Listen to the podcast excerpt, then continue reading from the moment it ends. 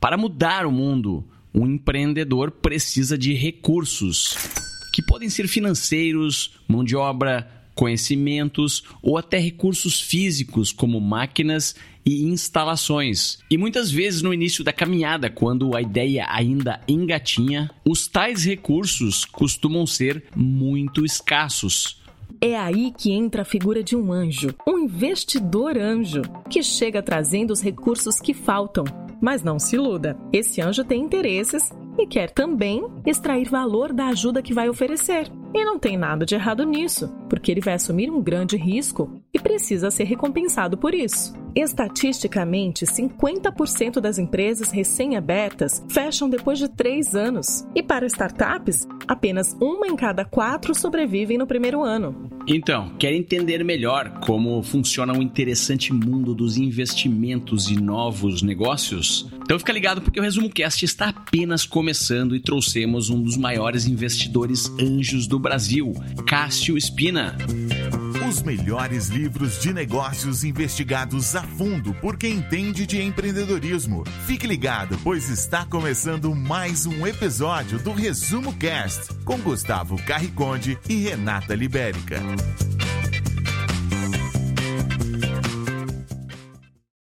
Agora vamos conhecer o autor do livro e o nosso convidado de hoje, que também é fundador da Anjos do Brasil que é uma entidade sem fins lucrativos e conecta empreendedores com investidores.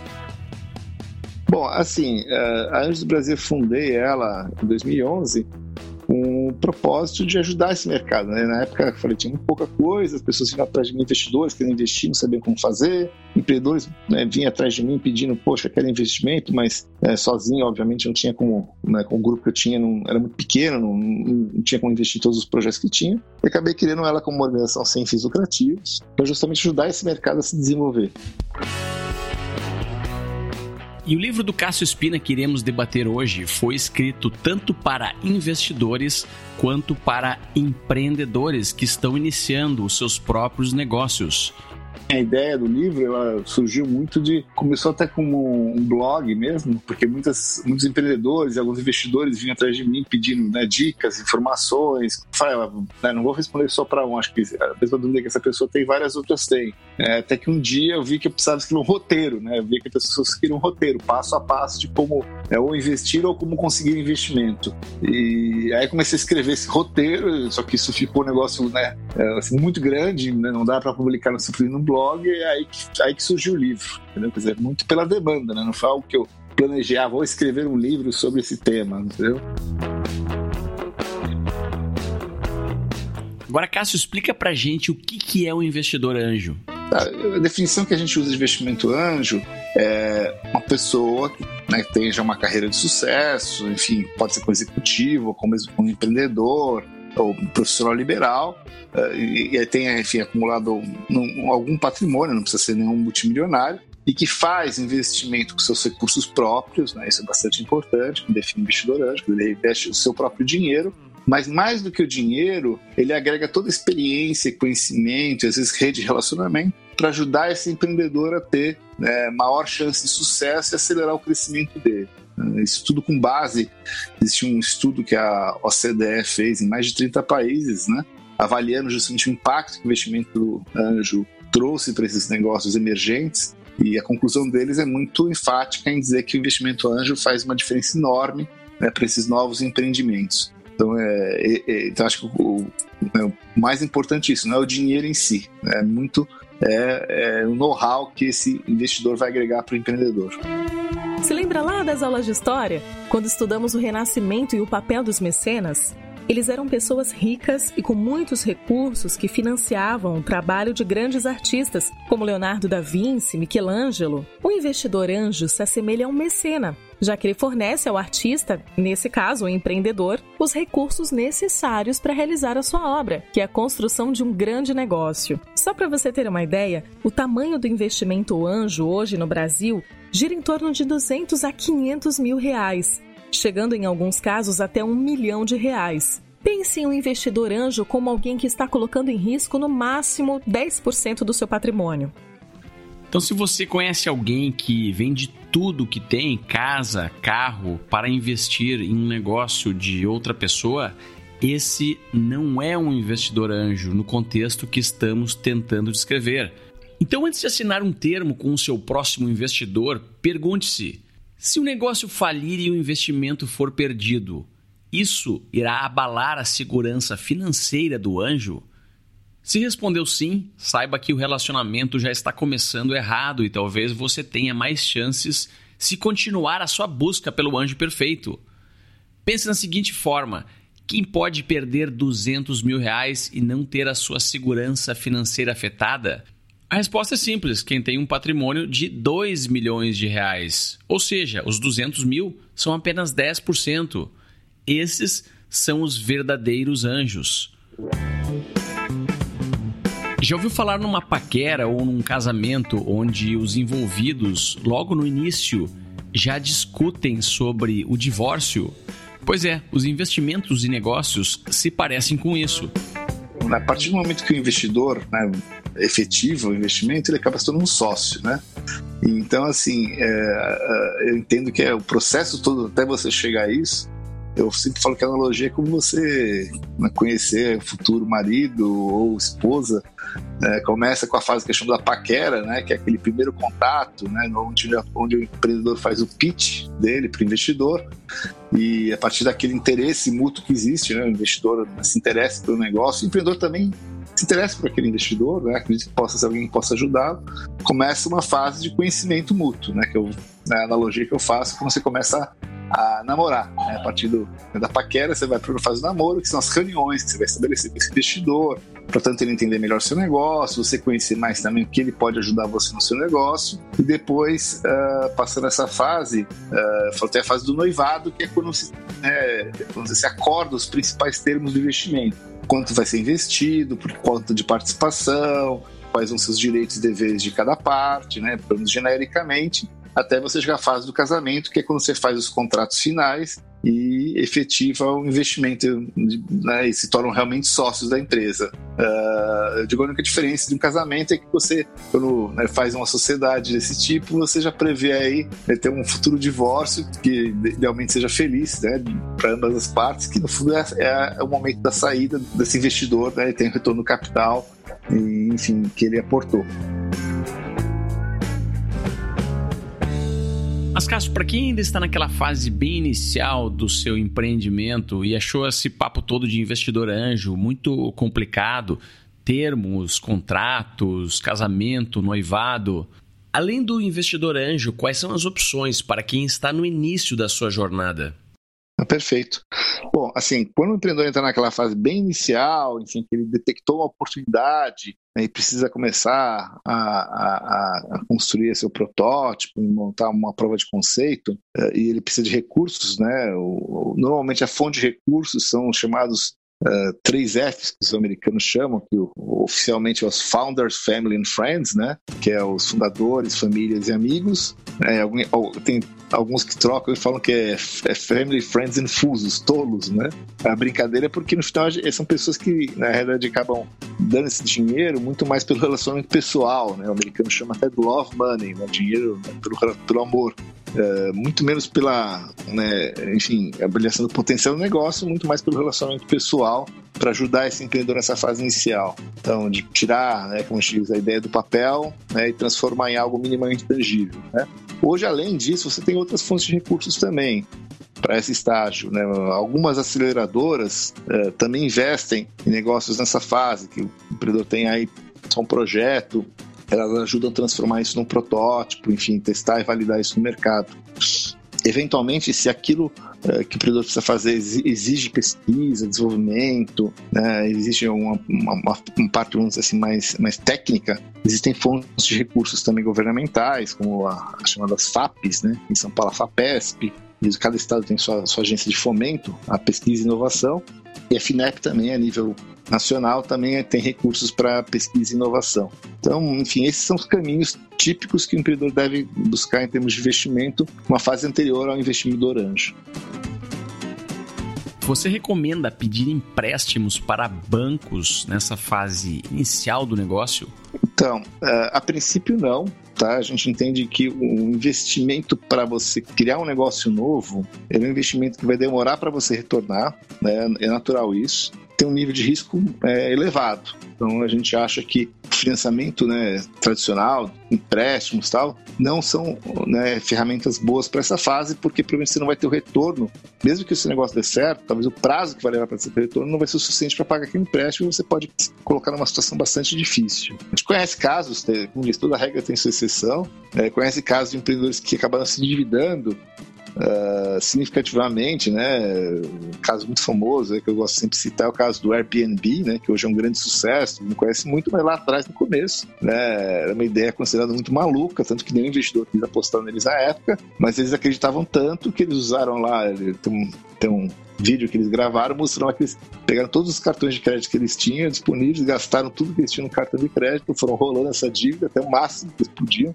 Tanto que uma hora chegou uma situação tão desesperadora para eles que eles não tinham mais o que fazer, começaram a fazer é, caixas de sucrilhos para vender, para poder arrecadar dinheiro, para poder conseguir manter o negócio. uh, enfim, mas é uma exceção, não é comum, a gente não recomenda, porque, como eu falei, demora para você ter retorno. O financiamento bancário ele vai ser útil no momento que você já tem clientes, você já está vendendo, aí talvez eventualmente você de capital de giro, né, ou financiamento específico para comprar máquinas e equipamentos, se for o seu caso. E aí sim, linhas de financiamento que vão ser adequadas porque você vai ter o retorno no prazo suficiente para poder né, pagar esse empréstimo, essa dívida que você tem contraído.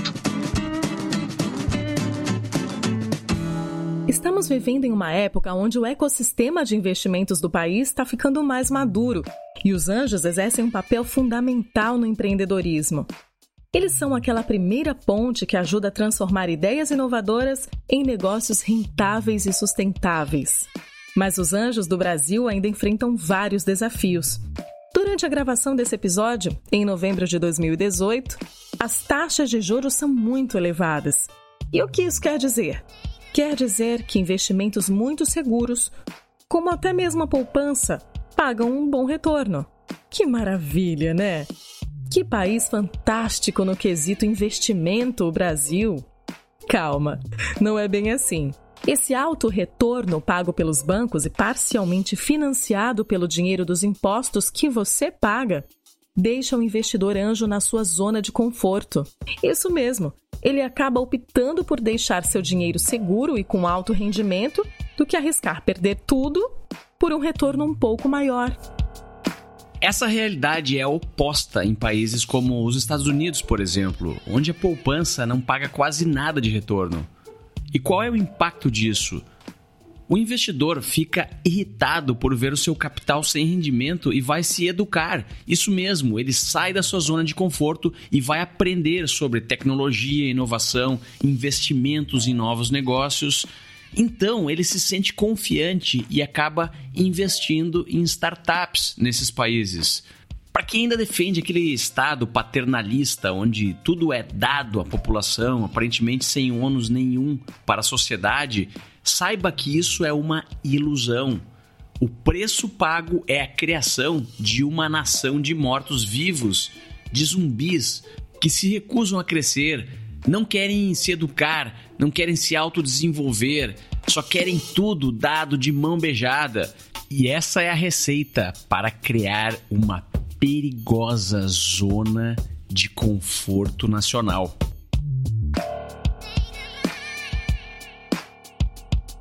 Acho que assim, o Brasil evoluiu muito nos últimos, vai dizer, nos últimos nove anos, que é desde quando eu comecei a fazer esse investimento em startups. É, eu lembro muito bem quando, logo que eu comecei a pensar em fazer isso, né, eu conhecia muito dos Estados Unidos, tinha muitos conhecidos que faziam lá esses investimentos. Botei no Google aqui para pesquisar, né, investimento anjo, não apareceu nada aqui no Brasil. Até já existiam os grupos, depois até acabei conhecendo alguns aqui que já come, tinham começado a fazer alguma coisa nessa área, mas era muito incipiente, né? E hoje você já tem uma diversidade enorme, né? Assim, um crescimento, apesar de toda a conjuntura econômica não ser tão favorável, crescendo muito, mas também, claro, ainda é muito aquém do que deveria ser. Né? Eu gosto sempre comparando aí, por exemplo, os Estados Unidos, onde se investe praticamente quase 24 bilhões de dólares por ano só em investimento anjo, né, sem contar venture capital, outras fontes de financiamento. O Brasil ainda né, não chega a 1% do que é lá. Então, nesse sentido, a gente vê que a gente ainda tem uma distância grande e tem que evoluir muito ainda. Mas está crescendo, acho que isso é importante, está se desenvolvendo, enfim, mais investidores, cada vez você tem mais, e, e enfim, é, o mercado está em franca expansão. Agora pense naquele empreendedor com aquela ideia brilhante de negócio. Ele tem certeza que vai dar certo, já fez várias pesquisas, já pensou num plano de negócios. Falta apenas executar, mas ele está com medo que alguém possa roubar a sua ideia. Existe um tipo de contrato chamado NDA ou NDA, do inglês Non-Disclosure Agreement. É um contrato bem simples ele serve para supostamente proteger o empreendedor de alguém que queira roubar a sua ideia. Pois quem assinar se compromete a não falar para mais ninguém. Qual é a sua opinião sobre esse tipo de contrato, Cássio? Você recomenda um empreendedor pedir para o seu investidor assiná-lo? Não, porque assim, investidor dificilmente vai assinar uma NDA só para ver qual que foi essa ideia, né? A gente precisa né, reforçar sempre esse ponto. A ideia é, tem pouco valor. O que vale é você transformar essa ideia em algo concreto. É, ideias, né, tem, tem N casos aí você pode, que a literatura diz, né, o mais famoso até, eu escrevi um artigo sobre o caso do, da invenção da lâmpada, né, sempre tu, tu, não sabe quem inventou a lâmpada foi o Thomas Edison, né, mas na ideia não foi ele que teve, a ideia da lâmpada elétrica já existia até muito antes, é só que ele conseguiu transformar, ele, ele, transformar essa ideia em algo que funcionasse, né, e gastou, né, dizem aí que foi mais de mil tentativas. Então, novamente, né, o produto precisa ter clareza que, assim, né, tem que entender que uma ideia dele não é, não é o que faz a diferença. O que faz a diferença é quando ele transforma isso em coisas concretas. Claro que se eventualmente existir algum segredo tecnológico, né, existem duas opções. Se for uma coisa patenteável, deve, obviamente, depositar uma patente para ter a proteção necessária, não só para o investidor, nem em relação ao investidor, em relação ao mercado como um todo. É, talvez se alguém já não depositou antes a patente, se alguém já depositou antes a patente, é o contrário, né? É, cai por, vai por água abaixo aí o que ele está querendo fazer. Uh, e se não for algo que não é patenteável, que é um segredo do negócio, um segredo industrial, como a gente diz, né? a famosa fórmula da Coca-Cola, ele não precisa contar qualquer fórmula da Coca-Cola, ele só precisa contar, olha, desenvolver aqui uma, um refrigerante as pessoas adoram, consomem muito, entendeu? Ok, depois se a conversa evoluir lá na frente, o investidor quiser realmente conhecer, aí lá, lá na frente ele pode sim aí negociar um acordo de confidencialidade, tá? Mas nunca chegar de cara e pedir um NDA, né? Um acordo de confidencialidade, porque o investidor fala, ah, obrigado, não tem interesse, entendeu? Uh, nós investidores vimos aí né, centenas, algumas vezes milhares de projetos, imagina se a gente fosse assinar um projeto para cada um deles, né? É inviável na prática, entendeu? Deixa eu te falar agora sobre o novo projeto do Resumo Cast. Se você tem uma startup ou uma ideia de negócios, quer fazer o seu pitch para milhares de pessoas, você poderá fazer isso no novo canal que estamos criando e que chama-se Pitchcast.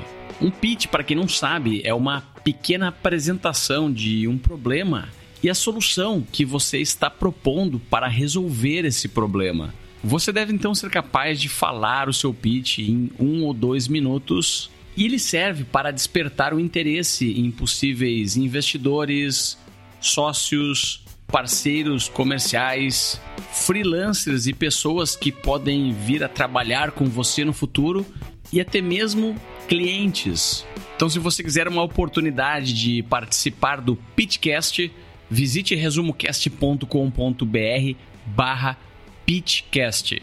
Esse link vai estar no texto de descrição desse episódio. E nós estamos aceitando desde ideias de negócios que ainda não existem até startups e empresas que já estão no mercado e buscam por investimento. Resumo Cast Livros para empreendedores. Corra atrás do Smart Money e fuja do Dumb Money. Em inglês, smart quer dizer inteligente e dumb, burro. Mas como um dinheiro pode ter inteligência? Afinal de contas, o que todo empreendedor quer é assinar aquele lindo contrato, passar os seus dados bancários e no dia seguinte tirar um extrato e se deliciar com aquele monte de zeros na sua conta. Não é verdade? Totalmente errado. Esse é o dumb money, que geralmente vem acompanhado de muita dor de cabeça. Vamos falar aqui das startups e negócios inovadores, onde as coisas acontecem em um ritmo mais rápido e desafiador do que negócios tradicionais. Quando quando se está resolvendo um problema novo, como um aplicativo que chama táxi conecta GPS e cobra direto do cartão de crédito, não se tem dados históricos de performance, porque o mercado nunca existiu. Por isso, não é possível fazer projeções futuras, já que não se tem uma base do que aconteceu no passado. E isso incomoda muito investidores tradicionais. Na verdade, quem está acostumado a investir em negócios como restaurantes, supermercados e lojas não consegue entender a incerteza do mundo das startups.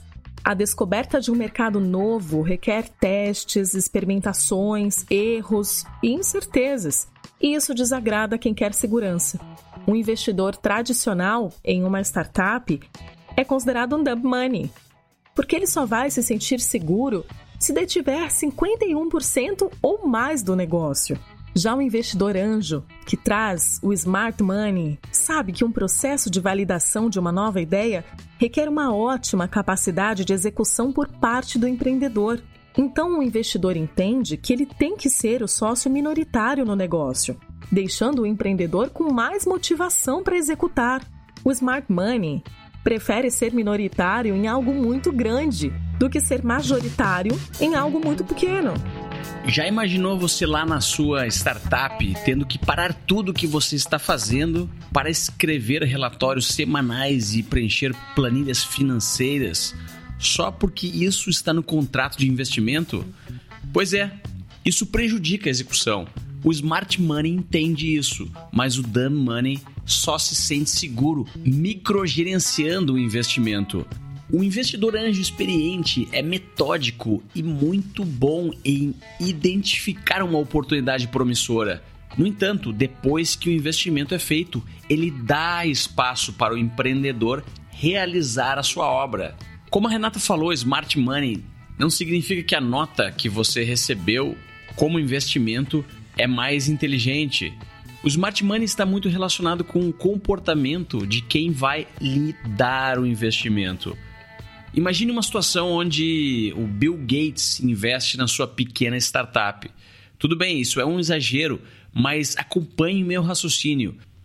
Pensa no impacto que isso causaria nos seus parceiros, nos seus clientes talvez até em futuros investidores, se você tivesse um investimento de uma celebridade como essa. Tudo bem, talvez você não consiga um investimento do Bill Gates, mas também você não está limitado a investidores que só lhe trarão zeros na conta, muita dor de cabeça, nenhuma ajuda na execução e nenhum impacto em novos parceiros e clientes. Perfeito. É assim, é, o termo anjo justamente vem do conceito de anjo da guarda, né, que é aquele protetor. E na prática, né, falando do investidor em si, ele na realidade vai buscar ajudar né, esse empreendedor usando muito da experiência dele de vida. Ele pode ser muitas vezes um, um empreendedor mesmo, um empresário, ou um executivo, ou um profissional liberal, enfim, todos que já tiveram uma carreira uma experiência. Né, e a ideia é que ele traga essa, tudo esse know-how que ele adquiriu durante os anos todos de vida profissional dele para ajudar a orientar esse empreendedor. Ele vai ser um conselheiro, né, um mentor desse empreendedor, né, ajudando ele nos, nos desafios que esse empreendedor vai ter no desenvolvimento do negócio. Pode ser desde dúvidas básicas, às vezes, né? se o empreendedor, por exemplo, não tem um know-how muito grande como fazer um planejamento orçamentário financeiro. Né? Muitas vezes pode ser um investidor tem esse know-how. Né? Eu digo sempre até que é importante o empreendedor buscar investidores que sejam complementares às competências dele, né? não, não simplesmente achar, ah, vou achar um investidor que conhece muito do negócio. Ok, pode ser bom, mas também conseguir investidores que às vezes têm outros conhecimentos podem complementar aquilo que o empreendedor não tem, né, tanto expertise. E, além disso, claro, vem muito também às vezes rede de contatos, de relacionamento. O próprio fato né, de um cara ter investido na empresa uh, já ajuda esse empreendedor quando ele vai se apresentar perante a clientes, parceiros. Normalmente é muito comum ele se apresentar e a pessoa perguntar, ah, mas quanto tempo tem sua empresa? Né? Às vezes a empresa tem seis meses, tem um ano só, isso sempre dá, mostra uma certa fragilidade, mas a hora que ele né, agrega, não, mas já tenho investidores que investiram na empresa, isso de certa forma é um respaldo, é uma validação no negócio dele. Então eu digo, só isso simplesmente já é valor agregado. Claro que né, o objetivo é que o investidor agregue muito mais que isso. Mas, enfim, acho que tudo isso faz um conjunto que potencializa esse negócio. O empreendedor dá mais, enfim, como falei, né, chance de ter mais sucesso, não é garantia, né, não existe garantia nenhuma. Né, o risco é para ambos, é para o empreendedor e para o investidor. Mas, enfim, a gente vê que as estatísticas mostram sim, que negócios dão mais certo com esse, todo esse know-how junto com o empreendedor.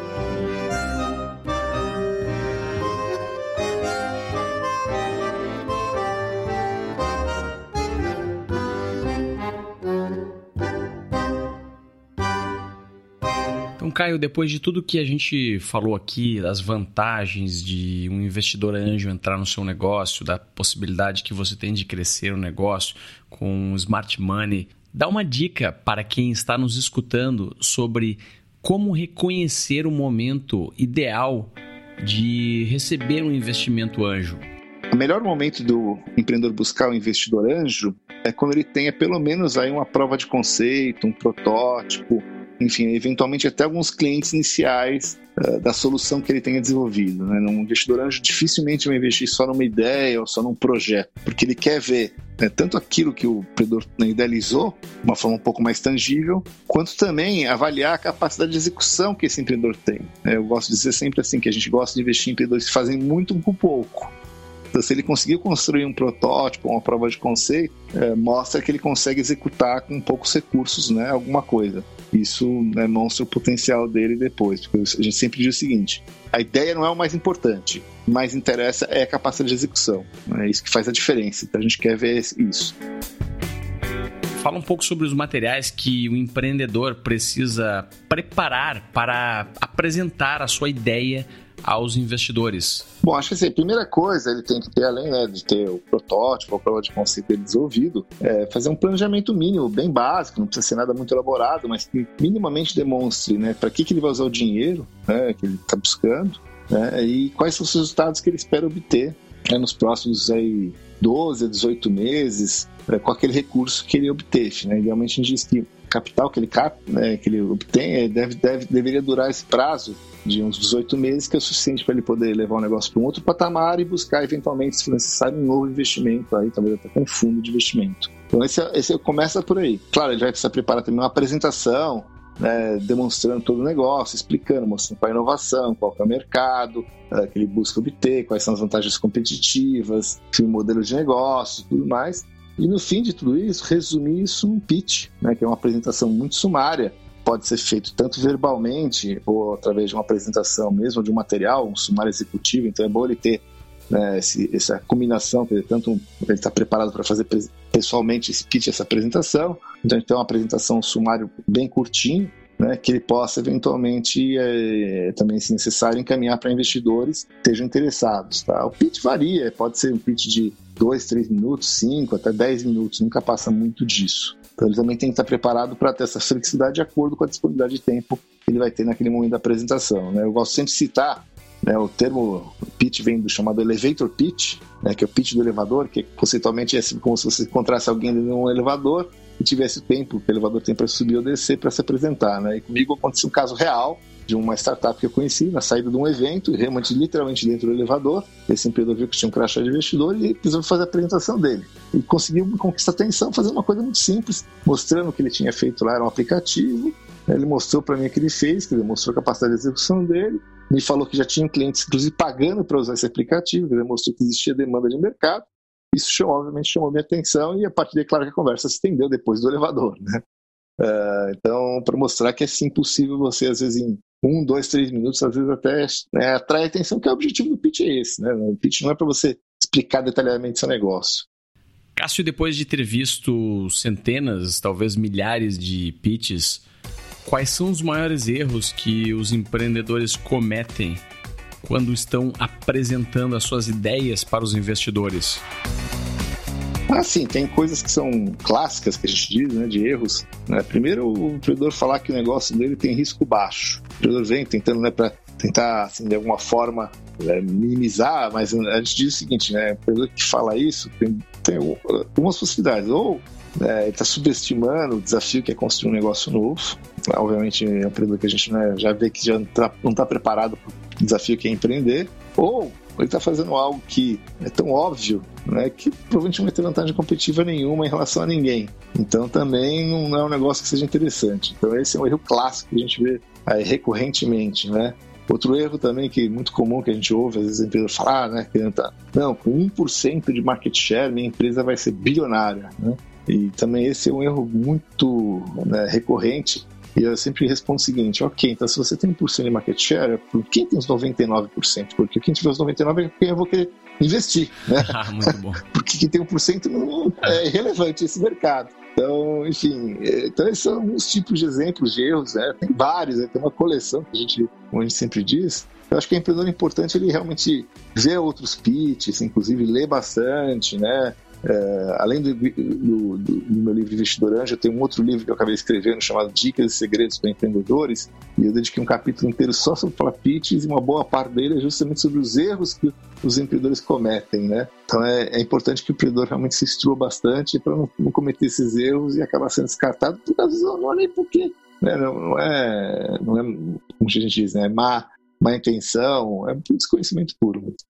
Cássio, qual é o normal de participação que o empreendedor deve entregar do seu negócio para um investidor anjo? Assim, o normal de, de participação que o investidor, normalmente uma rodada inicial, investidor anjo, né? É que a gente está entre 15% a 20% no, no conjunto, né? Porque muitas vezes o investimento é feito por um grupo de investidores anjo, né? Podem ser 5, 7, às vezes até mais, 10, 15 investidores anjo. Então, a soma total deve normalmente girar nessa faixa de 15 a 20, tá? Uh, pode existir casos com um pouco mais, tá? Depende muito se esse negócio vai precisar de rodadas subsequentes, né? Porque cada rodada que existe de investimento, você vai sendo diluído diluído, né? O que a gente não quer é que esse empreendedor seja diluído extremamente, né? Quer dizer, a gente diz assim, o investidor chegue lá no final, o empreendedor chegue lá no final e tem uma participação muito pequena porque aí ele perde interesse para o próprio negócio. Então, a gente quer que sempre o empreendedor tenha uma participação relevante nesse negócio. Então, isso que precisa ser analisado, né? Como eu falei, também não tem regra de ouro, não dá, é, tem que ser tanto. Isso é um número médio que pode ter um pouco a mais, né? Às vezes um caso excepcional um pouco a menos, também, também não pode ser muito pouco para o investidor, porque também, se ele não tiver perspectiva de ter retorno sobre o investimento, né? Ele não vai ter interesse para investir nesse negócio. E outro problema também é assim, se você supervaloriza esse negócio no começo, quando você for captar uma rodada seguinte, pode ser que né, o investidor seguinte não aceite pagar por, pelo valuation que você conseguiu na rodada anterior. E aí dá um problema enorme para você. Né? Uma vez aconteceu isso, a empreendedora veio uma vez gabando, dizendo que tinha captado um milhão de reais por 10% da empresa e ainda tava, não tinha nem protótipo ainda, né? Avaliando a empresa dela em 10 milhões de reais, né? vai fazer ideia. Olha, parabéns pra você, só que se prepare use esse dinheiro muito bem, porque você não vai captar mais nenhuma rodada seguinte, tá?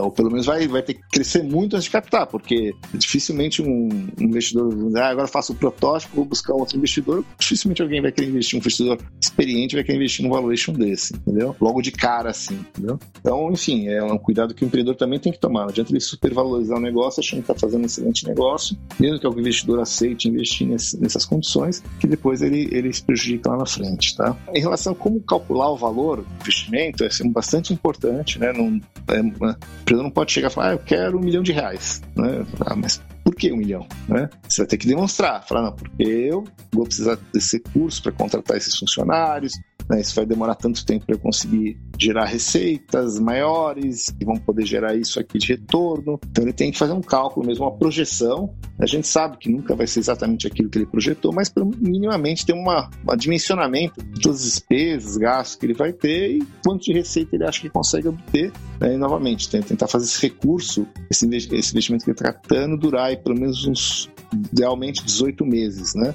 É, para que ele não tenha que ficar captando o tempo todo. Também isso é uma coisa que dá muito trabalho, consome um tempo, tira o foco do negócio. A gente não quer também investir nele. Ah, não, então vamos, eu preciso de um milhão, mas uh, vamos lá, eu pego 200 mil e depois pego o resto. Não, não funciona assim. Por quê? Eu te dou 200 mil agora, daqui a dois meses você vai precisar de mais dinheiro, você vai sair correndo atrás de investidor, não vai olhar para o seu negócio. Também não funciona, entendeu? Fala um pouco sobre os contratos e as questões jurídicas dos investimentos tipo anjo. Então, assim, é, como é que normalmente se faz um investimento do ponto de vista jurídico, né? É feito um contrato entre as partes, é, normalmente com um investimento inicial, uma fase ainda que a empresa ainda está muito no começo, o investidor normalmente não entra no, né, no quadro societário diretamente da empresa, tanto para não expor o risco, quanto também para não desenquadrar essa empresa do regime que normalmente dela é o simples, né, um regime tributário mais favorecido. Então, existem duas modalidades de contratos que normalmente são feitas, as mais comuns. Né, o mais tradicional tem sido o contrato de que a gente mútuo conversível. Mútuo, na realidade, é um contrato de como se fosse, entre aspas, um empréstimo. Tem muito empreendedor que fala, não, mas Bom, é investimento ou empréstimo? Fala, não, deixa claro. O contrato de investimento anjo, no modelo muito conversível, é um investimento. Por quê? Apesar de contratualmente estar como um empréstimo, não tem é, aval, não tem fiança, né? Se algum investidor de aval ou fiança já desconsidera.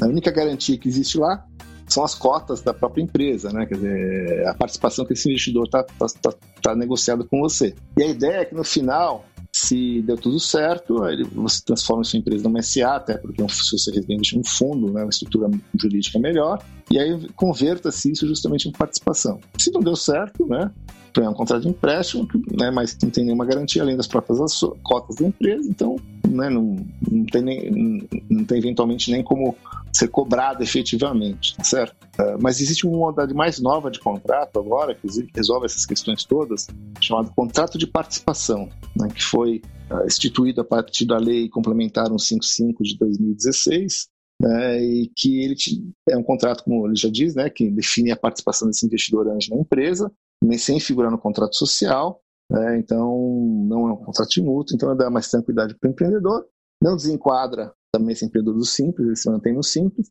e para o investidor dá uma série de direitos também bons para ele, como o direito de tag along, que é de venda conjunta com o empreendedor, enfim. Então, uh, é uma estrutura jurídica mais nova e que está né, começando a ser mais utilizada por, por, essas vantagens que ele tem. Então, esses são normalmente os contratos. É importante, além dos contratos formais, que se combinem muito bem como é que vai ser esse relacionamento do dia a dia entre empreendedor e investidor. O que significa isso? É combinar de quanto quanto tempo vai ter esse contato, né? Obviamente não, não faz sentido ter contato diário, né? Às vezes nem semanal, pode até existir, se for interesse dos anos como é que tipo de relatórios que vão ser gerados. Não adianta também o investidor demandar relatório de 10 páginas, sabe? Não, tem que ser uma coisa que seja bem simples, bem objetiva, mas que também é importante que o empreendedor dê informação para o investidor, porque se não der informação, o investidor não tem como ajudá-lo, né? se não souber como é que o negócio está indo, né? Nunca omitir nada, nunca esconder nada, transparência é fundamental, né? Então, acho que essas, é, é, enfim, tem que ter os contratos jurídicos e também tem que ter esse acordo aí de relacionamento para que né, tenha uma relação bem produtiva para ambos. Pode falar de alguns cases famosos aí de investimento anjo no Brasil? Sim, existem uh, cases históricos, né? Uma empresa chamada Bematec, talvez alguns conheçam porque faz aquelas, faz aquelas impressoras fiscais, né? Que eram, que eram dois colegas fazendo um curso de mestrado, desenvolveram um projeto dessa impressora, mas não tinham recursos financeiros e também não tinham experiência para construir um negócio. É, procuraram um empresário da região deles, resolveu apostar e fez o investimento necessário para eles né, transformar aquele projeto num produto e empresa foi uma empresa extremamente bem sucedida, que fez o ciclo completo, chegou a fazer né, o IPO dela na Bolsa de Valores, foi listada durante muitos anos e acabou sendo até adquirida né, mais recentemente. Então, quis muito sucesso e que né, claro que aquele empresário foi muito importante, porque ele que né, construiu a base para eles, ele montou um conselho na época, né, e deu toda a experiência que ele tinha como empresário e ele, que eles não tinham. Então, acho que é um, é um dos cases. Outros cases de muito sucesso também, bastante conhecido, é o case do Buscapé. Também, quatro recém-formados, aí, enfim, é, jovens engenheiros que estavam, é, tinham construído um negócio de internet, acabaram é, chamando um consultor para ajudar eles a montar um plano de negócio. Esse cara gostou deles e resolveu apostar, investiu neles. E também foi muito importante porque é um, é um, cara muito experiente que ajudou muito eles no começo. Então, assim, estou é, citando casos que são públicos, mas existem inúmeros outros que, enfim, é, que foram muito relevantes o papel desse investidor anjo, principalmente naquela fase inicial, né, para esses jovens empreendedores que não tinham tanta experiência em construir um negócio sozinhos. Conhecer o site da Anjos do Brasil, o endereço é anjosdobrasil.net e o site do livro é investidoranjo.net.